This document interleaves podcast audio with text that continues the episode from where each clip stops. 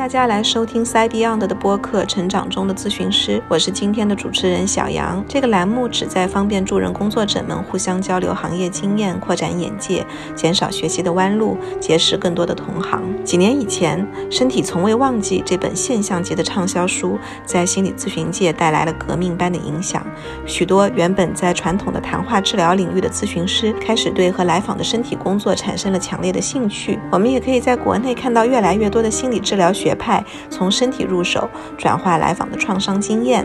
我们也渐渐地了解，情绪经验不仅在我们的头脑里活跃，同时也会在身体的组织结构里着陆，也会影响脏器的分泌。负面经验的僵化是同时作用于身心的，只有在身心层面共同做一个整顿，才可以松解身心结构的记忆，释放冻结的能量。作为和身体打交道的专家，脊骨神经医生有专业的数千小时的训练，他们既有运动医学和解剖学的知识，也有脑神经科学、情绪和信念方面的知识。国内目前接受过完整的学历训练的脊骨神经医生不超过百人，而其中的少部分脊骨神经医生会进一步在功能性神经领域进行深造，并掌握从身体的表现切入治疗患者情绪创伤的技术。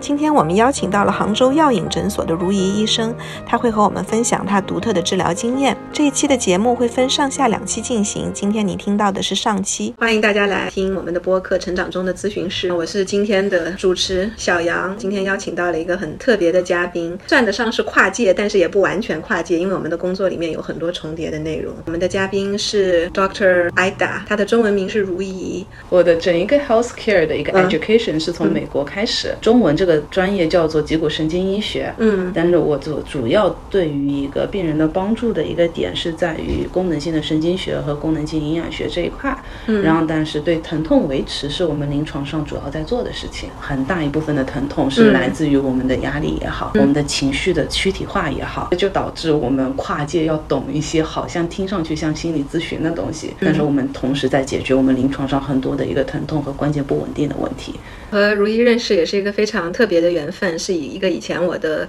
同事介绍的哈，因为我比较信任的同事，然后呢，他就告诉我说，哎，我们有一位这个神经脊骨医生，然后他一开始呢，就是他可能处理很多运动啊，还有包括就是人们的一些这个关节结构的调整啊，身体的慢性的疼痛啊，但是呢，他有的时候也会去处理到跟情绪相关的议题，然后也会处理到一些这种像是西医里面的所谓疑难杂症，就是各种检测，然后测不出来到底是发生了什么问题，嗯。啊，但是人会一直感觉到受到一些慢性疼痛的这种困扰啊，或者反反复复的过敏呀，啊，各种各样的这种问题。然后呢，我就会发现现在说，哎，我们的病人有很大的一个。呃，人群上面的重叠，我相信很多心理咨询师啊，还有包括精神科医生啊，我们会遇到很多躯体化的病人，他一直都在跟你抱怨说啊，自己的这个头痛啊，或者自己有持续的这个肩颈的僵硬呀，或者有胃部的发紧呀。有的时候，对于精神科医生来说，我们可能会优先给他们去开一些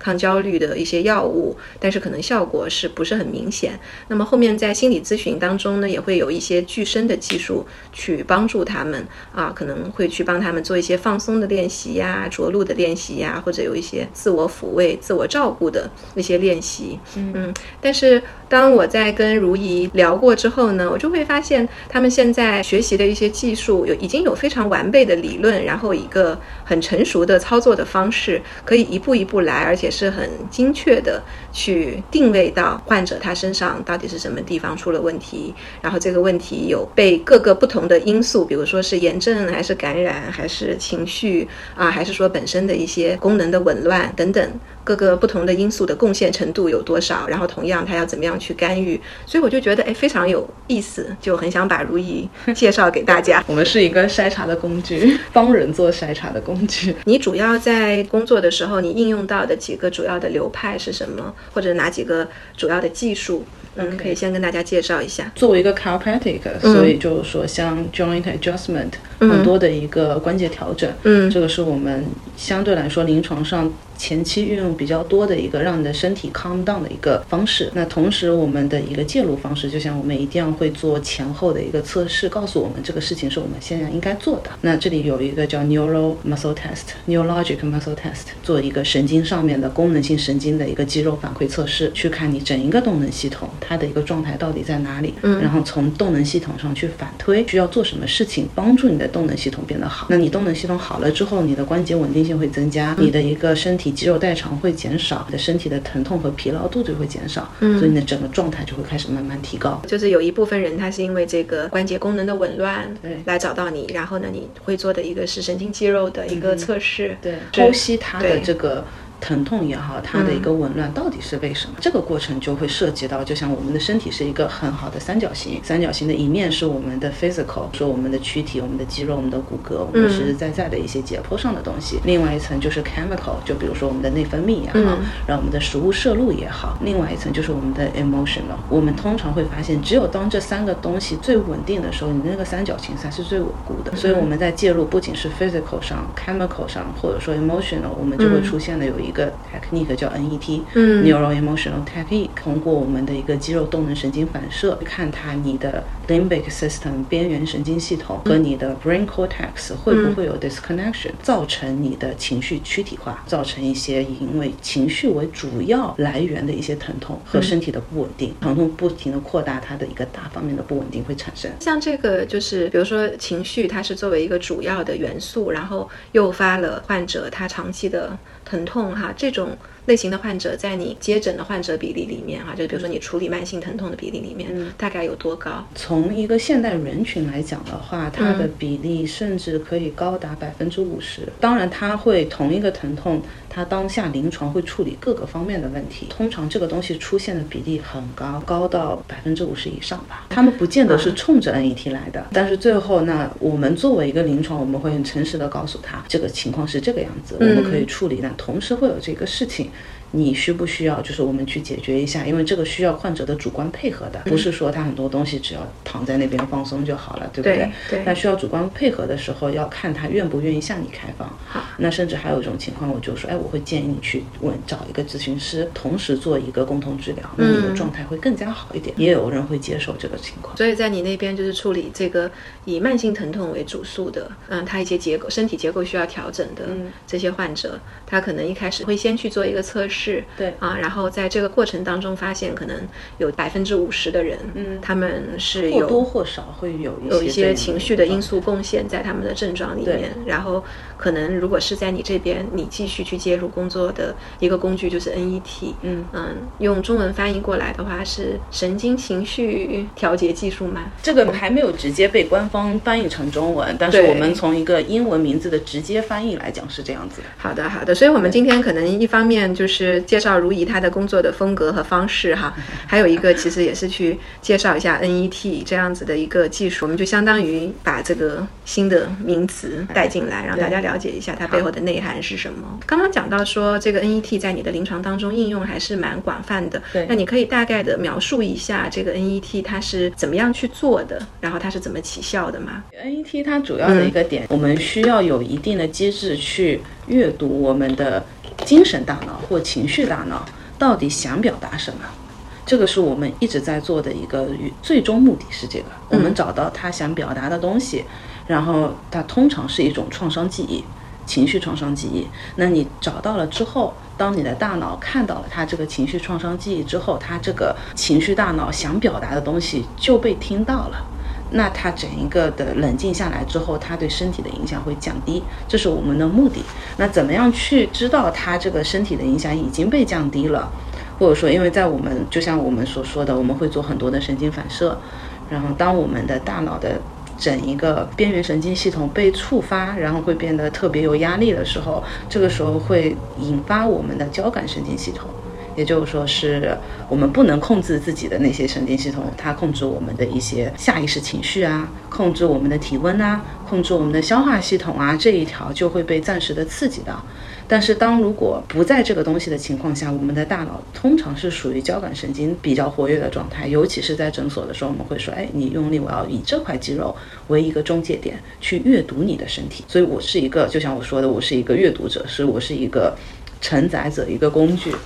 我是作为一个工具，告诉你你的身体它想表达什么东西，用你身体本身的自行范围。整个过程中，就是我们会找很多的一个人物、事、情绪，然后一系列的东西。只要这两个东西联系到一起，变成一个两个主要的点，那我们会希望患者就是说，哎，你试试看，找找这两个东西的联系点在哪里。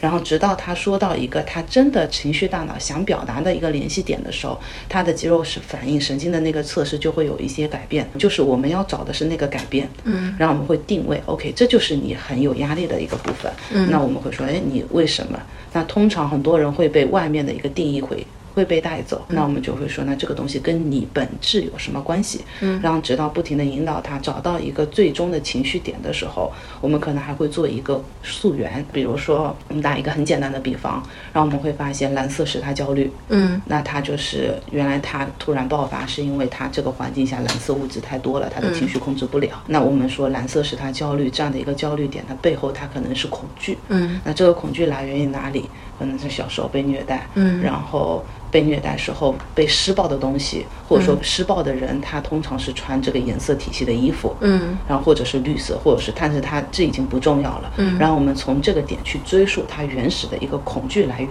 嗯，然后帮他把这个恐惧来源正视它，正视创伤是我们很鼓励的东西，不是说让你接受它，是让你的身体觉得这个东西。看到之后，就是很多恐惧是来自于未知的恐惧，嗯。你不知道你会怕，你真的看到它，你真的就是让它放在你面前，你会觉得哎还好，类似这样的一个状态。嗯那这个时候他的 NEC 就是他的两点的一个情绪激动点就没有了。通常很多时候他病人会突然觉得就轻松了，像眼睛哎突然头痛好像就降低了很多，嗯然后突然他的情绪抒发了之后，他的一个舒缓的状态就出来了。当然这个每个人他有不同的一个主诉，他有不同的一个感受。就像我们有一个病人，他就一直跟我说头痛，但是他结构上没有任何问题。对然后他的头痛是属于他的眼睛的那种胀感和拉力感。那这种是很多时候的组数，它是不符合神经结构逻辑的。在很多时候，他就那你精神压力有问题，你要么休息一下，是不是压力太大了？我们这个状态无非就是说，对，你是压力太大，你是情绪有问题。那我们同样可以去像解剖一样去找这个东西到底哪里有问题，而不是说简单的被接受。哦，是我压力太大，所以我才头痛。那你只能接受我压力太大是一个事实。现在已经把这个东西打破了，你也可以把压力太大看成一个你肩膀痛，里面有肌肉，里面有骨骼，里面有神经，我们一样可以一层一层的把它抛出来，把这个问题找到。如一刚才的这个介绍呢，它让我想起了一个，就是说，我觉得我们在实际的精神心理的临床上面经常遇到的一类病人哈，就是躯体化症状的病人，他们往往都是比较困难的，因为我们都了解说，用躯体化的症状来表达他的情绪的这些患者，他可能本身就缺乏去直接在情绪上去表达，或者在言语上去表达，或者是在经验层面上去连接到他过去的人生故事，他缺乏这样的一条通路，所以最后所有的东西都积累到他的身体的层面，变成他身体的压力和症状。那么当这些患者他们嗯，比如说辗转完精神科，然后吃了药物都没有用，然后来找到心理咨询师的时候，我们有的时候也会觉得蛮束手无策的。就比如说他这次来跟我讲哈，他偏头痛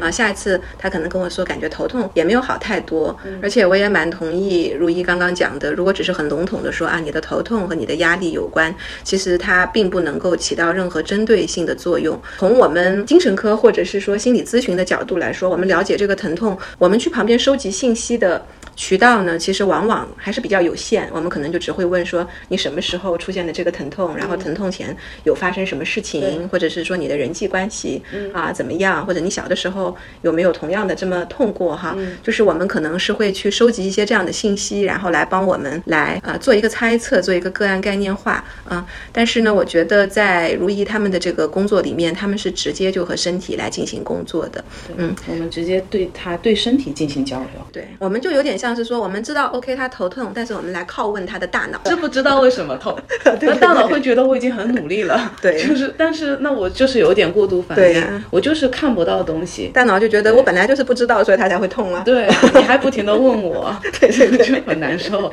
对对对，就是我们等于说换了一个他的内在的模块在那边问，但是问来问去，其实头痛是在另外一个层面继续在那边抗议。当然，我们从心理咨询的这个层面理念上面来讲，我们觉得最后好像起到作作用的那个关键点是要把他的潜意识意识化啊。那么他躯体症状它也是潜意识的一种表达，但是这个意识化就很难。有的时候当我们在那边收集了一圈信息啊，但是发现好像连不上的时候，作为咨询师来说也会蛮焦虑的，因为病人这个时候他就会来说：“哎呀，就是医生，我已经跟你讲了啊，我小时候爸爸怎么对我，妈妈怎么对我，然后我怎么成长的，然后同学关系怎么样啊，然后现在亲密关系怎么样，已经全部都讲过一遍了，但是我的头还是在这边痛，那怎么办啊？我们好像就有点没有办法。所以我有的时候觉得说，哎，以身体的问题来的，或许就是要从身体这边切入，然后要跟身体去对话，然后去听懂他要干嘛。嗯，那么怎么去跟身体对话呢？刚刚如意就有介绍了他的这个方式，他们主要用的这个工具，前面的测试是一个神经反应测试，对吗？是运用患者本身身体的一个自主神经反射，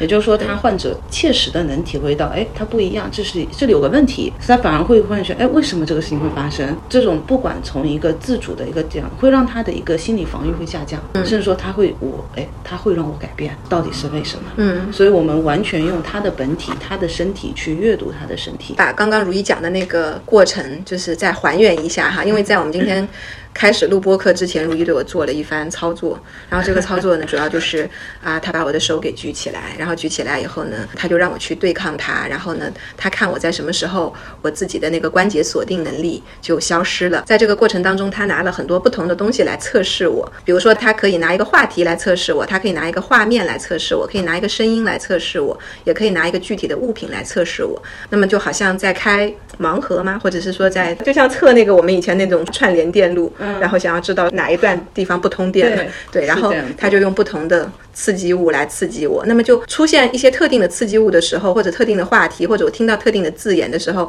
我突然我的那个关节锁定能力就会消失，对，就消失了。对，然后就消失了以后，这个时候如意他就知道说，OK，我们已经缩窄了范围，我们进了一步了。对，我们 迈了一步。对，我们就在这个范围里面再进一步测试。而且这个部分就让我想起我们以前玩那种游戏，你脑子里想一个人，然后我在二十个问题之内去猜对他呀。就是这个，就是我们会说，哎，这个是是。物还是人？对对对。然后那物物的话是物有 money money job finds career。对对对。到底是哪一个？对。然后人的话，哦，那就是男的还是女的？男的还是死的还是活的？老的还是少的？对对对。然后或者说就是在跟你工作是否相关，跟你怎么样，就是问他 yes or no。对对对。所以在这个过程当中，如仪呢，她就是她一方面她用她的双手，她在阅读着我的一个肌肉的反应，我的一个神经的一个反应，然后另外一方面她在不断的给我输入不同的刺激源，然后再观察不同的刺激源给我带来。的神经反射的一个效果。那么一旦我有一些特殊的反应，它就可以捕捉到这一点。那么最后它就不断的去精确、精确一个，精确到我们要找的比较深的一个点。对对。然后他把这个点呢，他把它称为 NEC，对吗？嗯，它的这个全称可以再跟大家介绍一下。NEC 是 Neural Emotional Complex，就是如果我们直译它，嗯，就是一个。神经情绪的一个复合体，但通常这个复合体就是问题的所在，但它能给我们一个方向，就像比如说你走走走走走，哎，突然找到了一个灯塔，你就知道那里要转弯了，然后你再走走走走走，再找到一个灯塔要转弯了，直到你找到最后一块的那个大路。对，所以当他不断的去缩窄缩窄，他找到了一个神经情绪的复合体的时候，他就会对这个神经情绪的复合体进行一番干预。啊，通常神经情绪的复合体是一件事、一个人，嗯，或者说。一个 argument，嗯，一个就是曾经发生过的某一个形态的一个东西。但我们要很多时候我们要剥离的是，当这个身体发生事情发生，可能跟你有关，可能跟你无关。对于你本身而言，那这件事情对你的影响是什么？就像很多人会说啊，我觉得这件事情如果我不做，那个人会生气啊。嗯那我就说那是那个人生气，跟你无关啊。嗯那为什么你会觉得这件东西对你有影响？因为人很多时候都会在他怎么样，我就会怎么样。这个事情怎么样，我就会怎么样。你的 label 永远。是对着别人，那我们这个时候要不停的去找下一点，就是说你要从你的本源出发，看你本源在干什么，而不是说看别人在干什么。这个时候他就会突然一下子会需要看到自己。这是刚刚如意介绍的关于神经情绪复合体的处理方式之一，就是说把它个体的主体性凸显出来。对，嗯，然后是这个时候在 AET 里面，这个人就是全世界，这个人可以自私，可以嫉妒，可以恨，可以。辱骂都可以，因为我们要找的就是他本体在的那个点，可以变得特别特别的悲伤，你也可以变得特别特别的愤怒。但是往往是这些东西是不被外界接受的，因为我们经过了从小的教育，需要谦让、理智，要有知识。这种你应该很多时候会变成情绪大脑的束缚。这个时候我们你对自己是不和解的。有些人说我伤心，我告诉自己我不需要伤心，不是和解，这叫压制。你一遍一遍不停的压制它的时候，你的身体就会反射，哎，我告诉你，你都要压制我，那我索性就不跟你讲。那这个就是变成了一个最终的恶性循环。对，所以其实也就是变成说，因为他不被允许表达出来的这些情绪的能量，嗯，它就沉淀，它就往下走了嘛。就是我既然不被这个大脑皮层，嗯，去 make meaning 或者是去允许它，对，那么我就往我的这个放弃这条路了。对我放弃往上走的通路，我就往下走，我就跟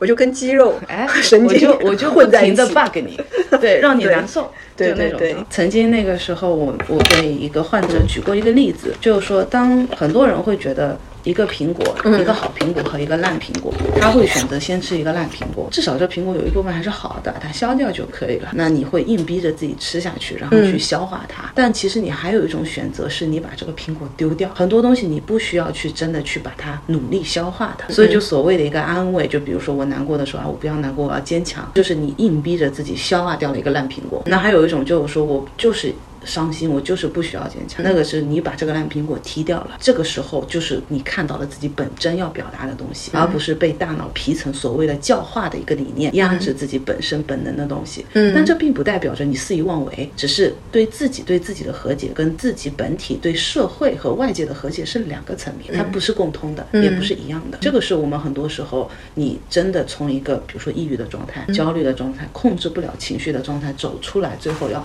他会意识到这一点。听起来我就觉得 NET 的做法哈，跟我们咨询师的好多做法或者那个治疗的理念都非常的相似。嗯啊，一个是允许他去表达他不被表达的情绪，或者他的感受，或者他当时的想法。嗯啊，还有一个是把他潜意识里面的东西，就是用意识之光去照耀到。然后还有一个呢，就是说让他了解到他的这个主体性是非常重要的。嗯，我们的精神跟身体不是一个东西。对，但是同样的不同的部分呢，就是在于。说我们工作更多的时候是从言语啊，从一个叙事的逻辑，从这个层面去切入的啊。但是如仪呢，他就更多的是从身体层面去切入的。然后同样的，就是接收反馈，比如说咨询师接收反馈是从这个来访者他直接说嗯是这个或者不是这个，嗯是从他自己的主观表达上面。对对对，我们来决定说啊，我们猜对了吗？猜错了吗？是这个方向吗？对啊。但如一这边呢，他可能就更多的是就用身体的这个反馈，就是说有的时候。身体的反馈，他遇到一个刺激，或者是说在被一些干预之后，啊，然后他的那个神经反射啊，突然在那个时候还是消失啊，就说明那个问题，比如说还是存在或者没有找准，对啊，那这个时候不管。患者他自己意识层面他是怎么以为和怎么觉得的，但是他的身体其实已经给出了一个答案，就是是这个还是不是这个？我还没有变好，你不要觉得你变好了。就像是身体他自己，他有自己的一个，他有他的一个说话方式，他的说话方式就是我们的神经系统。但我们大脑，但是他这个说话方式就像他是没有逻辑的，他没有语言，他也没有伦理道德。他说白了，他只有情绪，恐惧、悲伤、愤怒，然后羞愧那些东西。对，你要读懂他。你刚刚讲的一个是身体他自己的一个动能系统的影响嘛？还有它的一个神经反射，这个回路是不是能够完整的输入和输出嘛？那么还有一个就是说情绪，你觉得哪个部分是更 deep 的？就是如果你在做他们的这个测试，我们从单纯的一个大脑解剖来讲，就是我们的下丘脑 thalamus，嗯，它是在我们的边缘神经系统下的，就是我们把大脑直的塞着头抛开来，所以就是说从某种角度来讲，它的边缘神经系统凌驾于我们的内分泌系统之上。有一个我觉得不是说能。说明一切问题，但是比较具象的一个例子就是女性，嗯，她情绪不好，长期处于情绪不好的状态，她比较。容易有一些甲状腺的问题、荷尔蒙上的问题、绝经、生育问题，这个包括男生、男性也会有，他勃起会出现问题。其实我有发现好多患者，他们都有，比如说像这个桥本呐，就甲状腺炎症的，对对对，好多。然后因为甲状腺是你整一个内分泌系统最后的终端嘛，所以你内分泌系统开始紊乱，女性一般是可以从荷尔蒙系统开始，但是从大部分人群来讲，甲状腺是最快的一个反应机制。对，那就这种情况下来讲，你边缘神经系统凌驾于你的 thalamus 那个东西。是你整一个内分泌系统的总控在那边。单纯从解剖的角度来讲，它甚至就是说，它也是会以。主导我们的一个植物神经系统的一个增强和弱，然后所以它会影响到我们的消化系统。单纯的解剖角度来讲，我会觉得情绪问题会在一切之上，能不能把这个通路变得正常，而不是说你要继续去忽略它，那么你的状态会越来越差。我也有看你刚刚给我展示的那个 demo 哈，就是说一开始它测试的是一些 general 的主题，比如说哎金钱、亲密关系，嗯，但是后面它逐渐的切入，对，再往下面切其实就是情绪了，是，对，所以等到你们比如说去去测那个 NEC，就是神经情绪复合体的时候，对，它最后定位的也是情绪是吗？对，我们是通过试去找情绪，我们最后定位的是那个情绪，定位情绪之后，我们会告诉患者，你把前面的事删掉，那些事情不重要。但是如果这个情绪没有被找到，那事情可以很多遍。比如说一对夫妻吵架，一次为你做不做家务吵，第二次为哎你在那个呃哪里哪里都说了一句话吵，然后再吵吵吵吵吵，他可以因为有各种方式吵，那他可能主体是可能女生会觉得他安全感不够，这就为什么你做家务是爱我和保护我的一种表现，然后之类的。所以你去跟他讲，哎我们吵啊我不应该去这么说你啊，做家务其实不重要，我们一起做这个没有用，因为点是你要告诉。就是我们会在就是临床中会处理这样的一个问题，不会说你跟你丈夫谈的时候，可能要告诉他，其实你很害怕，就是你需要被他保护，你会有安全感的缺失，所以这就为什么你需要他会做这样这样的事情，那不重要，事情不是这样子的，但是我觉得你这样在保护我，那一瞬间。对方就能听懂，因为不是事情，是感情。这样的话，对于很多时候的沟通，它其实是有帮助的，因为你看得到你这个焦虑和生气背后的本质是什么东西。嗯嗯，对，就是我们的一个某一个情绪。对，那情绪永远不可能是开心，永远不可能是生气。对，因为这是一定有原因。哎，我觉得说到这里很有趣哦，就是我就觉得你的这个工作呢。很多时候，我们咨询师也是做的很类似的，嗯，不太一样的就是说，你一个是绕开了大脑的皮层，嗯。啊，然后就不需要它来参与或者增加更多的这个烟雾弹，然后呢，就直接从身体切入，然后呢跟身体对话，然后也通过身体来定位，因为你懂得怎么阅读那个身体，嗯。啊，他身体这个时候有没有什么想表达的，所以你就相当于跟身体先接上线，麦克风给到身体，啊，然后接下来你就开始用不同的事情、不同的主题来。来测试，嗯，然后同时在这个测试的时候，你就看身体有没有什么想表达的，直到身体和那个情绪接上线，在这个时候你才请大脑来尝试 make a meaning，来来赋予意义。嗯，但是在之前呢，我们不让大脑 参与或者给出一些噪音，对。吗？对，最后一步更多的是，哎，我找到了这里有个小朋友，对，让我们大脑来认识一下。比较常见的一个例子是女生要变妈妈了，然后他们很怕，就是因为有一句话就是说，我觉得我跟我妈越来越像，所以她很。怕自己跟我妈妈越来越像，对他的小孩造成一个影响，所以他很想知道我到底为这个东西，我妈妈从小 PUA 我，嗯、我说妈妈的一个遭遇也好，妈妈跟爸爸的吵架也好，我有一个瞬间我会觉得我也在做这样的一个事情，他需要有人告诉他到底是为什么，或者说你怎么样去控制他，因为这是一个既定已经有的事实，对，怎么样在这个事实上脱离，甚至说。能跟他共存，而不是说你死我亡。然后我们那个时候，我就说你不能把过去的自己埋起来，埋起来它永远都在，甚至会腐烂，甚至会生根。那你真的腐烂的时候，它烂到每一寸土地里，你找都找不到它。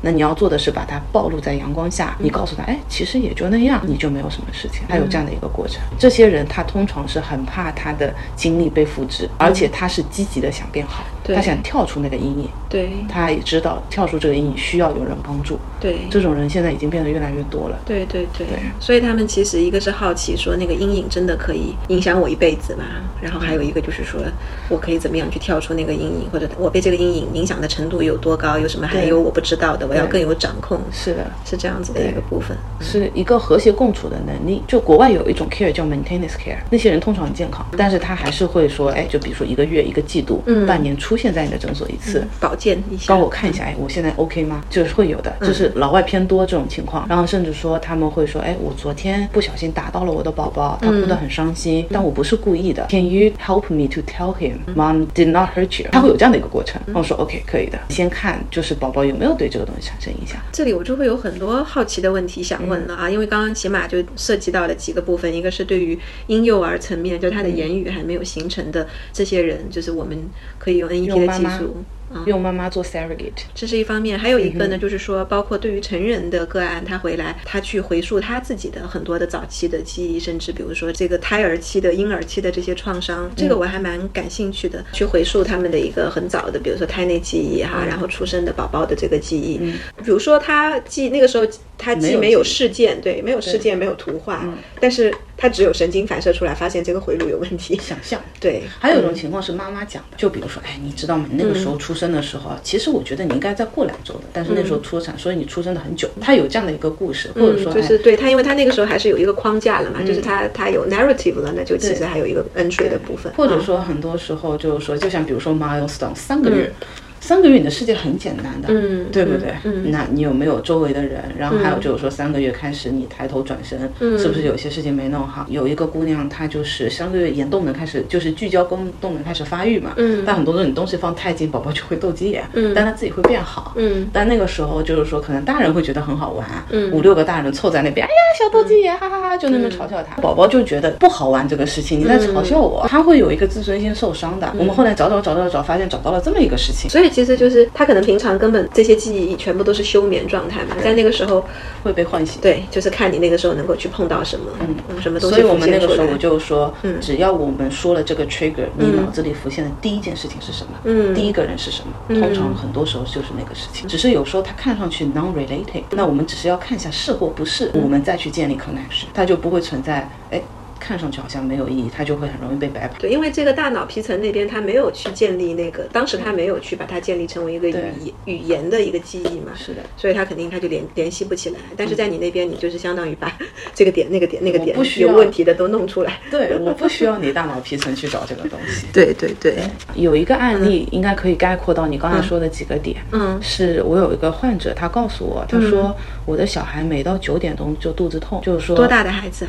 六岁半，然后他说你能不能帮他？就是因为我们以前在国外的时候去做内科同事那一块嘛，他可能会觉得他是需要吃些药啊，怎么样？那我说那你把他带过来。那一次我是第一次见到他两个小孩，双胞胎，长得完全不一样。然后老二很奇怪，就问他你的 birth process，他会说是他在飞机上从。加州飞回 Texas 的过程中，他前面有人吐了，那味道可能孕妇对那个味道特别的敏感，然后他一闻了可能六到七个小时，一下飞机他就早产了。呃，老大是自然分娩，老二是。哥哥走之后，他还横在他肚子上方，所以他们是用吸盘把它吸出来的，嗯，是这么样的两个小孩。然后后来我们去说，我发现，哎，他没有任何的，没有 H pylori，然后没有所有的一个 trauma，然后他 food 也很健康，他食物吃的特别的健康。那我们就说，我们排除他 pathology，我们去看他的 emotion，因为你一看就是这个小孩是不太不太对的，不是那个年纪应该有的状态。嗯嗯。然后我们就会发现，他在那个时候，他的记忆里就是说妈妈很难受，他能记忆到妈妈他当时感受到的妈妈的那种那种状态。嗯。然后他就是一到那个时间，还有就是说是一个那个，这个也是通过这个神经反射来来来测啊。它有两层，一层是妈妈这个难受，她有共情，小朋友有胎内记忆，这个胎内记忆可能他自己都不知道。嗯。然后还有一种情况是因为哥哥比较活泼，会导致他可能叽哇乱叫的时候，爸妈的注意力会在他身上，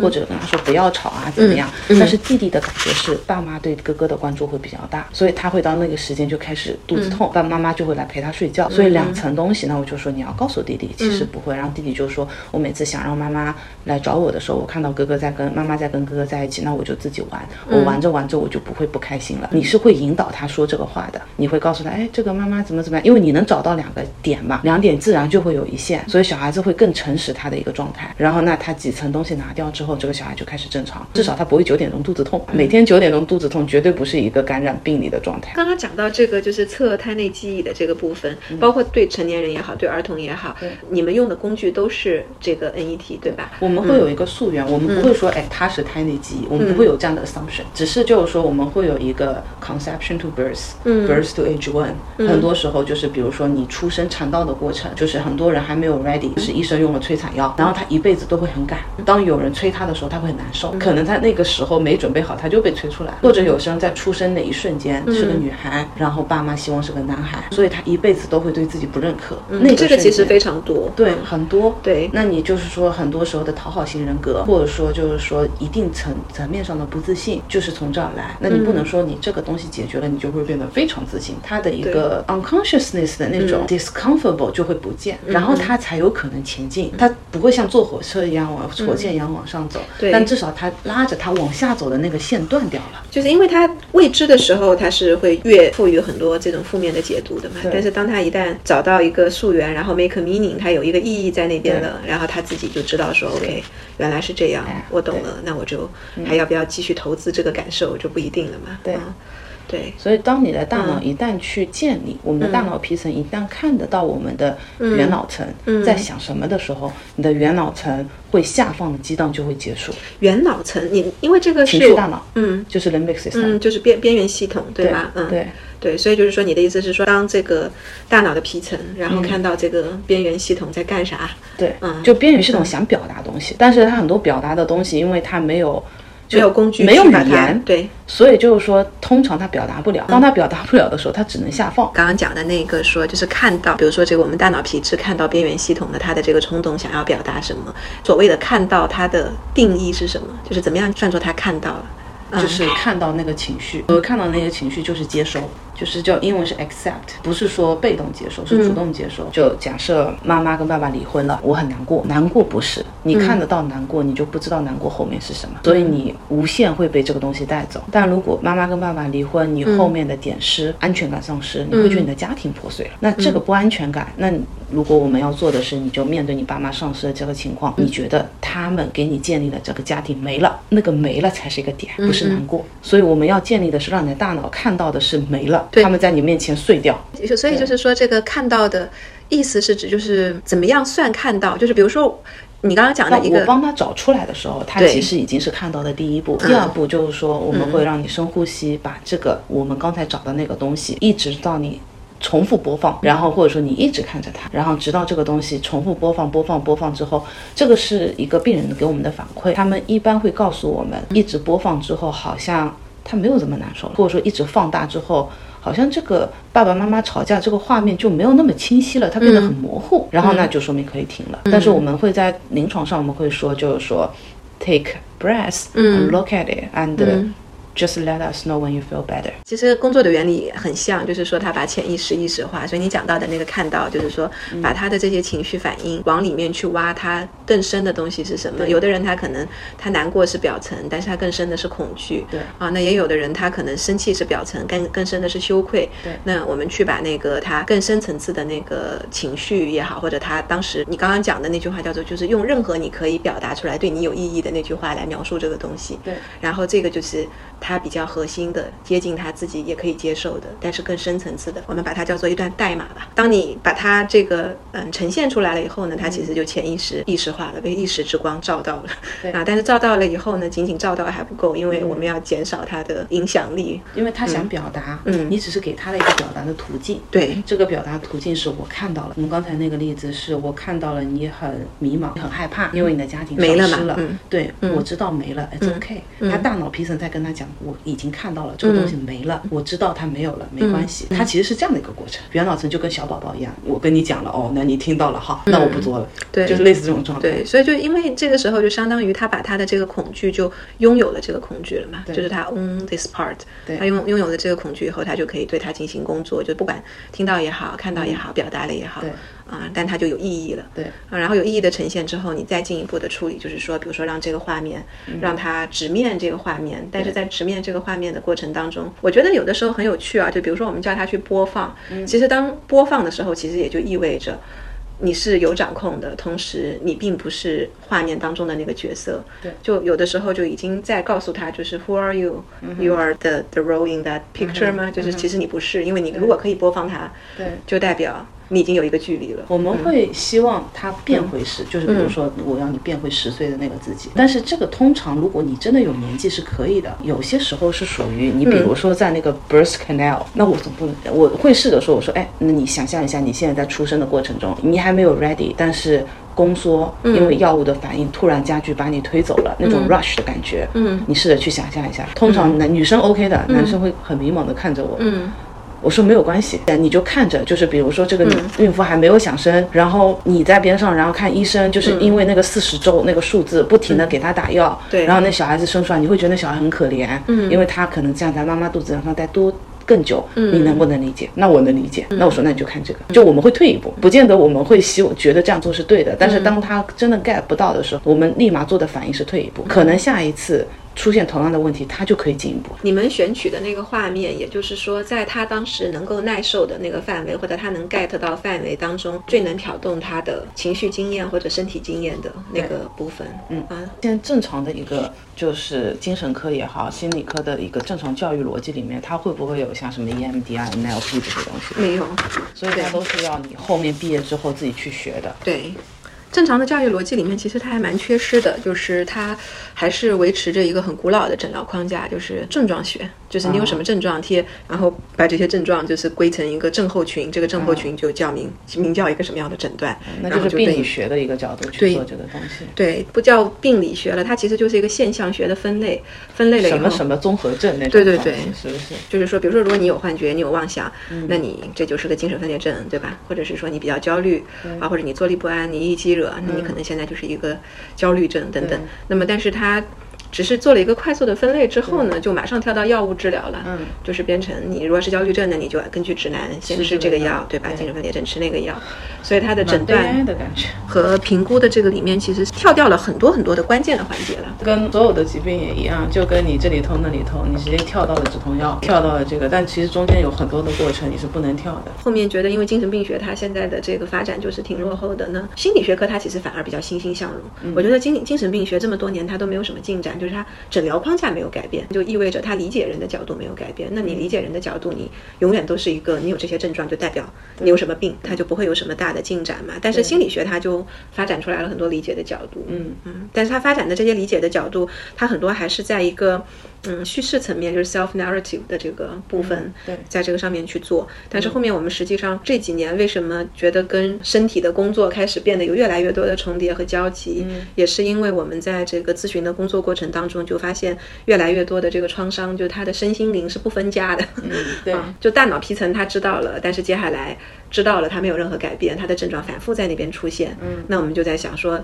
应该怎么办呢？那就有一些偏后现代一点的流派，他就开始说我们要走 experiential。嗯啊，那我们比如说去唤起情绪，然后去提取那个画面。嗯啊，或者是说我们行为治疗。嗯，行为治疗还没有那么多，它它更多的还是属于就是也是像 NET 一样的，就是说他找到那个画面，找到那个画面以后去 revisit 那个画面。嗯，但是在那个画面里面，就是治疗师也会变成一个角色，就是类似于说，比如说我也在那个画面里，我在做什么，然后他。他们有的时候治疗师会把自己变成一个 attachment figure。首先，比如说你，我们开始找准了你的那个创伤点，那个画面在哪里。然后到了那里以后，你的成人自我，比如说你现在的成人自我功能更好的，他有没有觉得有更多的安全感，可以去安抚到小时候的那个你，或者把你现在的安全感传递给他。嗯。然后你成人自我如果可以去。redo 或者是 reunion，嗯哼。就 with that part，那么就觉得就 OK 了，就差不多了。啊。但是如果成人自我他有一些困难，他不敢靠近，或者他又嫌弃，嗯。啊，或者是他觉得他害怕，嗯。有这些情绪，那治疗师就会想把自己的力量借过去嘛，那就变成我也变成一个 attachment figure，然后我还 witness，我也进到那里，那我们可以做一点什么，让那个小朋友的感觉不一样，但是也是让他 experience 层面开始感觉到，其实很像，对，就很像很像，很像，对，然后他感觉到了以后，最后情绪。创伤溯源的感觉，对对对，就是溯源了以后，就重新去影响他当时的那个经验，嗯，也是也是一样的去面对那个创伤，然后去影响他的经验，嗯，然后后面可能再回过头来，就是说，可能再多加一点 embody 的，就是你你现在身体感觉有什么不一样，但不会做的像你们那么。精确，直接，对对对，我们因为没有一个反射去测试，也没有那样的训练嘛，对，我们就变成说，就是你现在可能身体会有一个什么样的感觉，或者会有轻松一点的吗？或者会哪里想动一动吗？嗯，那么有的时候他自己身体内部就会有一个 impulse 在那边，会有。对，就我们可能会观察到他，类似于比如说他就颈部会想要动一动啊，肩膀动一动，就他会从一个小的 movement 变大，嗯，然后有的时候他变着变着，他好像自发的也会有一个 alignment 的那个部分，就是有的人他就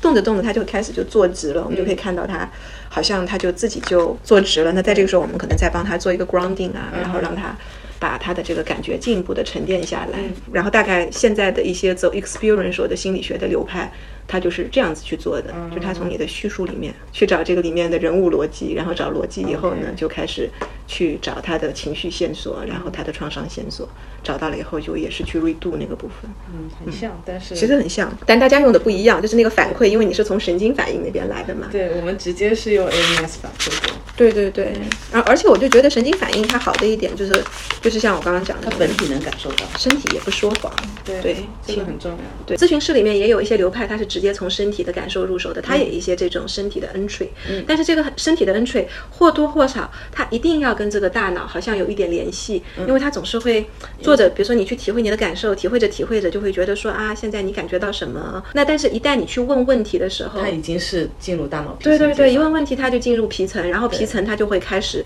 有一些自我发挥的东西，对吗？他就会假装让你变好。对对对，或者他。也有假装让自己变坏啊，或者是说他因为这个大脑他受过不同的教育，对，然后他可能有的时候他听过一些所所谓的身体的好转，就是比如说会打嗝，那他就开始拼命的在那边打嗝，对，啊，或也有也有的这个大脑他就会觉得说我的好转是，比如说是由我现在感觉到无限的放松，我被无限的包围和爱，对吗？那他可能在这个过程当中，他就会增加很多这个个人大脑的渲染，对，和他后天接受到的经验和知识，对，来描述，来替他的身体说话，是的。所以换句话说，有的时候我就觉得，哎。我们好像也在做具身的技术，也在尊重身体的感受，但是我们想要去回头测试，说我们找不找得准，这是不是身体想表达的？我们又把那个麦克风又交还给大脑了，然后一交还给大脑，大脑就又开始 又被带着走，对，他就开始又把他想灌输的东西灌输进来了。所以如一他的那个工作呢，就变成说他就是只跟身体对话，你是就是是，不是就是不是，然后身体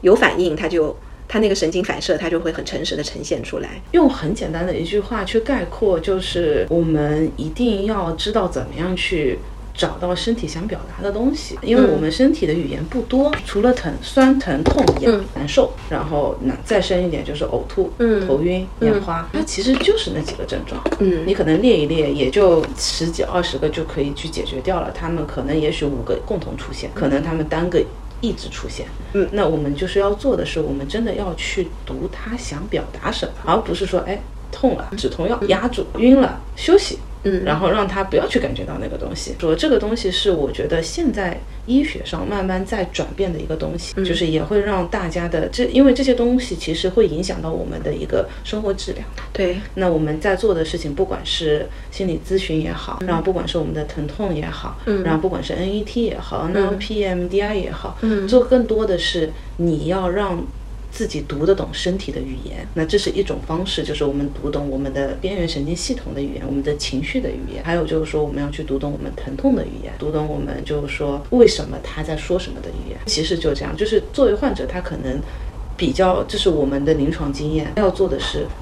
我如果痛了，这个人不会给我止痛药，这个人会告诉我为什么痛，我可以做什么努力让这个痛不回来。说或者说，当我焦虑的时候，当我事情想不通的时候，他可以帮助我客观的去找到为什么我会在这里卡住。这个其实我觉得。特别的简单轮廓，嗯，但是这可能是大家最想听到的东西。我有一个患者，他是苏格兰，然后他就说，为什么这边的医生你去看第一次他就会给你药？我不懂。然后就是说，难道没有其他的可能了吗？药对身体其实影响很不好的。但是我觉得这个世界慢慢在变，我们整个中国的医疗系统就慢慢在变，这个状态是会被已经在改变了，就是我们在。出现问题的前期，我们会有更多的人去意识到我们需要去维护它。嗯，然后或者说我们在不是没很少，现在慢慢越来越多的人觉得疼痛不是一个我忍一忍就可以过去的事情。对。然后我们开始去看到身体的一个求救信号了。那我们只想说的是，现在已经有很多新的一个医学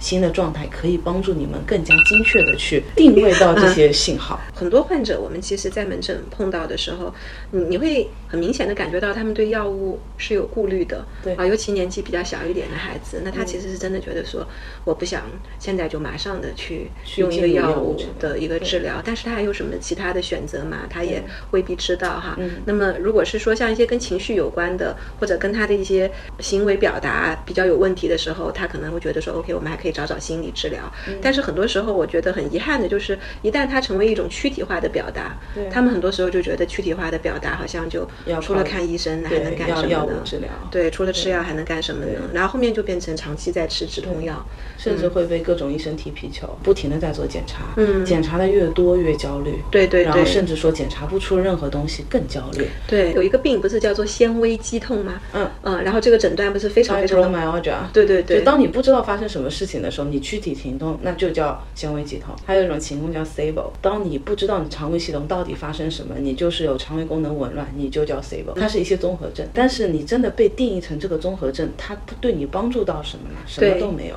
但是就是说，这个其实我觉得蛮可惜的。这个，因为我觉得西医里面它的一个诊断系统啊，不仅仅是我们精神科呃的一个诊疗框架，整个西医的诊诊断系统里面，其实它有好多是以症状来命名这个诊断的，它其实就是一个大篮子，对。一个大框。比如说你眩晕的，不管你是怎么样眩晕的，反正哦，你有眩晕，那你有没有这几个症状？对对对哦，对对。你没有，那你有没有这几个症状？哦，有，那就是这个问题。对对对，就是你刚刚讲的一个消化道的这个问题，然后还有包括慢性的疼痛的问题，还有眩晕的，它很多时候就是装在一个大框里面，但是它的那个治疗也没有针对性，也很难去真正的去，它其实嗯。这个所谓的综合症，有的一个治疗，它其实并不是在治疗那个综合症，它是在抑制你把症状表达症状。把它给切断。所以很多时候，手痛就把手砍掉，你就不痛了。今天聊到的这个，其实只是如一他自己掌握的各种技术当中的一个部分而已。他其实也有很多，比如说跟这个自闭症儿童去工作的经验呐、然后和莱姆病的病人工作的经验呐、然后他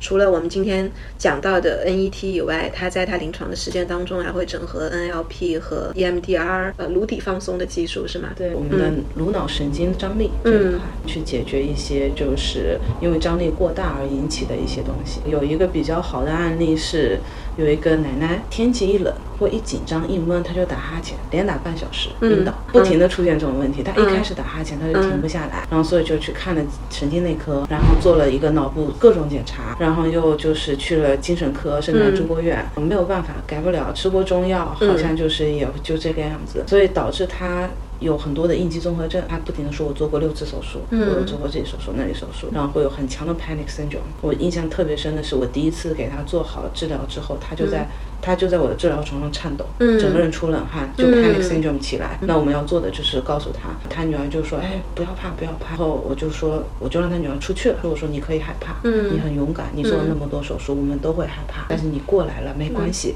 就是你可以害怕，不停的告诉他你可以害怕，让他整个人 calm down 下来之后，我们对他进行了整个颅脑张力的一个调整，他现在就再也没有把那个哈欠回来过，嗯。是一个所谓的疑难杂症，甚至他们会觉得这个病人有臆想症，年纪大了没事找事。但我们有一句话说，没有治不好的病人，嗯没有无端端的疼痛，只有。